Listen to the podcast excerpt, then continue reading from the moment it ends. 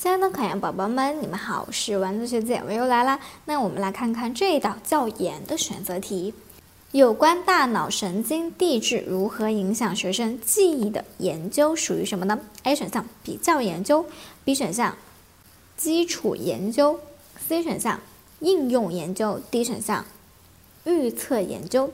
那我们要知道这道题的话，是不是要知道 A、B、C、D 分别是什么意思呀？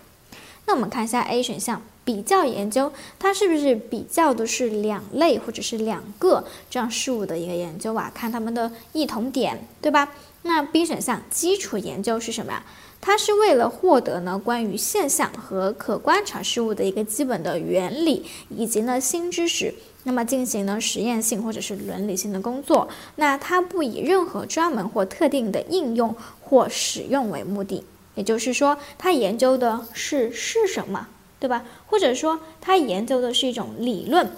那 C 选项当中的应用研究，它研究的是什么？是为了能够解决实际问题的，对吧？实际问题。当下的问题等等。那 D 选项当中的预测研究，它是不是一种未来性啊，一种将来性的东西？